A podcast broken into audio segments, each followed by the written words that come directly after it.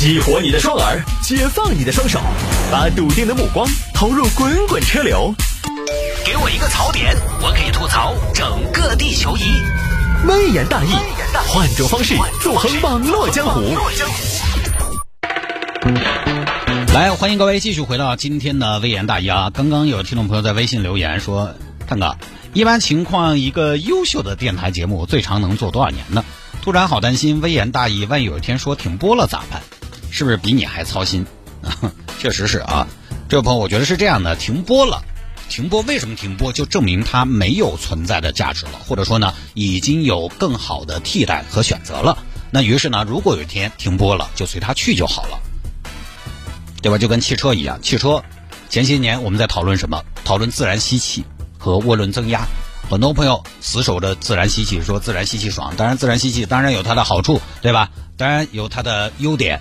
但是呢，慢慢的还是现在我们市面上看到的车型带涡轮增压的，甚至新能源的电动的混动越来越多。自然吸气的慢慢只出现在小排量车型或者超级大、超级大排量，现在都要加涡轮增压，因为涡轮增压就是快。就是能压榨出更高的动力。其实有的时候我们不舍得，是因为什么？不是因为这个东西很好，比新来的那个很更好，而只是因为以前那个我们习惯了而已。但是我也说过了，习惯了并不代表它是最好的、最优的。很多朋友习惯了某一种生活，他打死不换环境。你比如说，我举个未必那么恰当的例子：老房搬迁。很多老年人他不愿意换掉自己那些可能以前啊那种阴暗潮湿不太方便的老宅子，你非要说那种老宅子好，不是以前我小时候我也住过外公外婆他们家的老宅子，我就觉得阴暗潮湿，我就不喜欢，我就喜欢住楼房。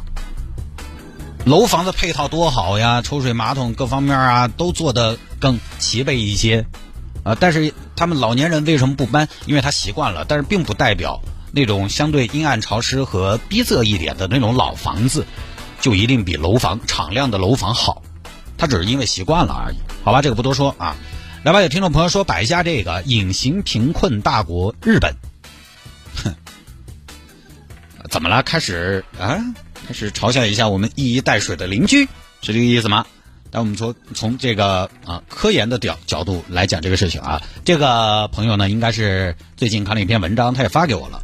对这这篇文章呢，在某个媒体上面是一个专栏，就这种标题其实会给人一种啊自家还没搞清楚，光晓得说别国的感觉，因为又是跟收入有关系的，而且呢是一个发达国家，呃，只不过这个收入呢是我们一衣带水的邻居发达国家，GDP 总量全球第三的日本，就日本在我们国家看起来应该是很有钱的哈，当地呢去过的朋友都知道物价高。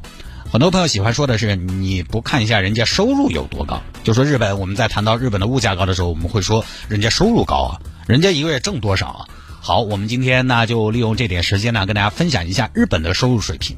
我们说的是宏观啊，我们不说哪一个，或者说哪一个群体。其实网上有很多全球各个国家的收入的分享，有些呢是自媒体，有些呢是网友的感受。但是我一直觉得呢，这种分享其实并不算权威和全面。因为它可能只是一些网友走马观花的这种认知，即便啊你在日本长期待着，你从事某一个领域、某一个行业，其实你也不一定了解的全面。为什么？因为毕竟我们常年待在国内。前段时间，当我们听说六亿人月收入不足千元的时候，很多朋友都还是惊讶的。你即便待在那个国家，长久待在那儿，你也局限于你自己的那个圈子。但这个文章呢，基本它引用的数据和这个。观点结论都是日本相对比较官方的权威的数据，权威性和全全面性，我倒觉得可以参考。来吧，我简单说一下，就就这个简单一点。日本是个什么情况呢？为什么说日本隐性贫困大国？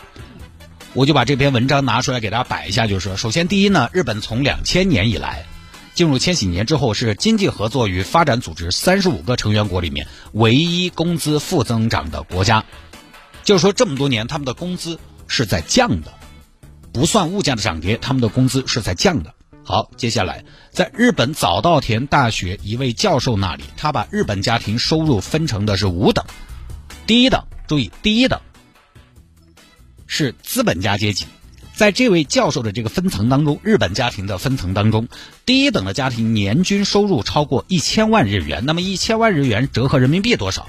六十六万人民币，这是日本的第一。级的家庭，并且是家庭收入，它不是人均收入。而这部分家庭在日本占多少？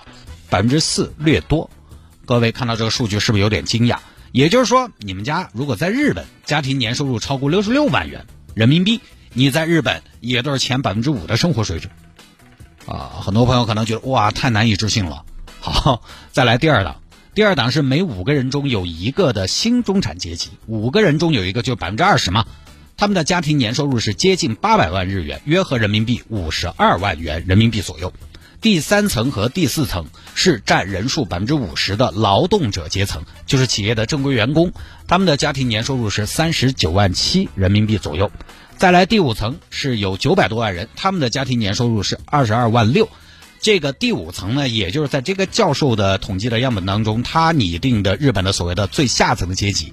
各位，你发现问题没有？日本为什么给人的感觉很有钱？其实他们的前百分之四收入不算很高。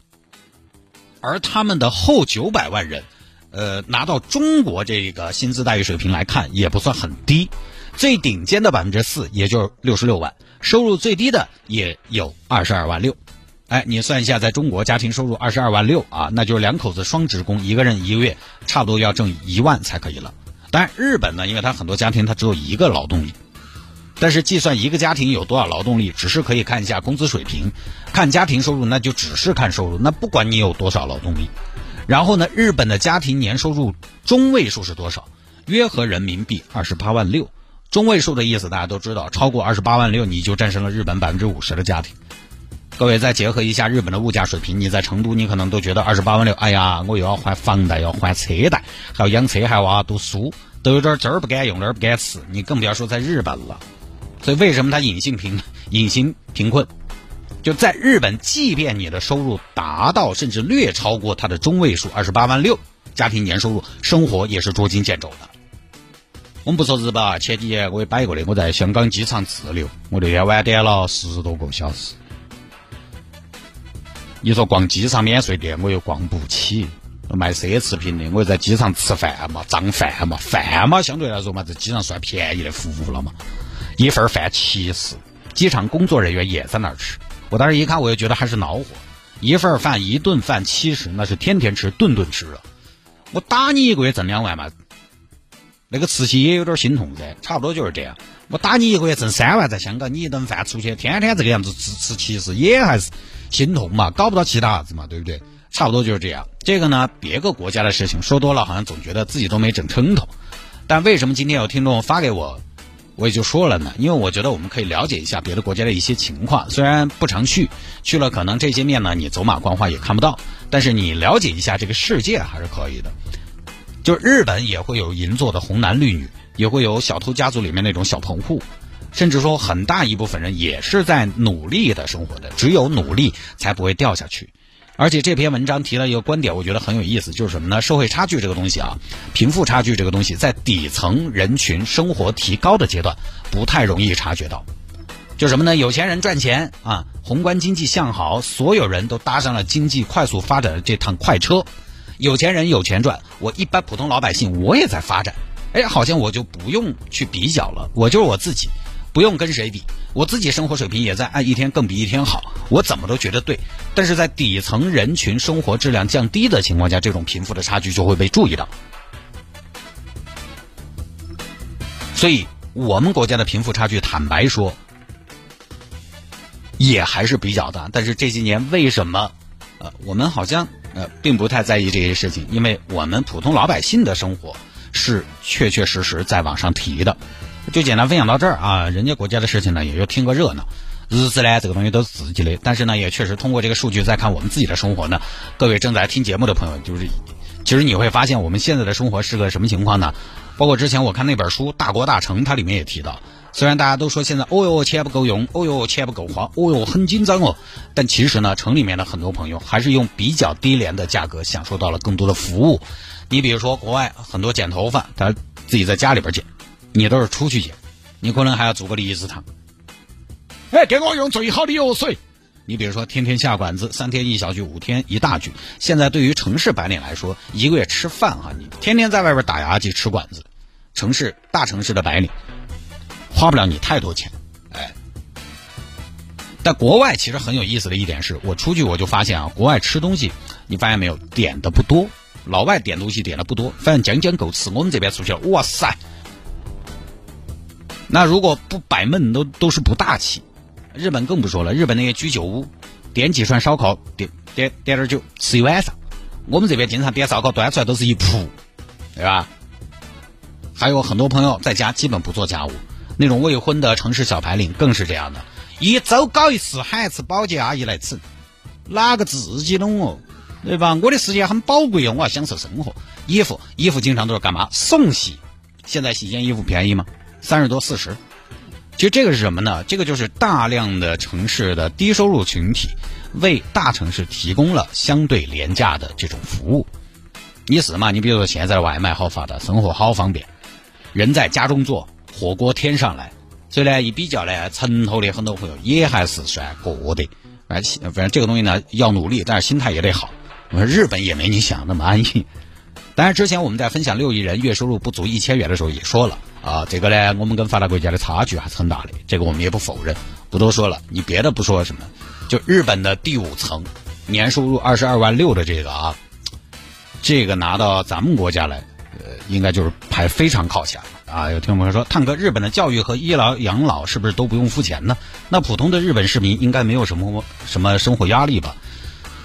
呃，这个要不要钱？这个没听说啊，因为这个国家呢，我也是基于呃我刚才说的那篇文章的一个了解吧。但是从文章的描写来看，应该不是这样的啊，应该不是说没什么生活压力，反倒是生活压力其实并不小。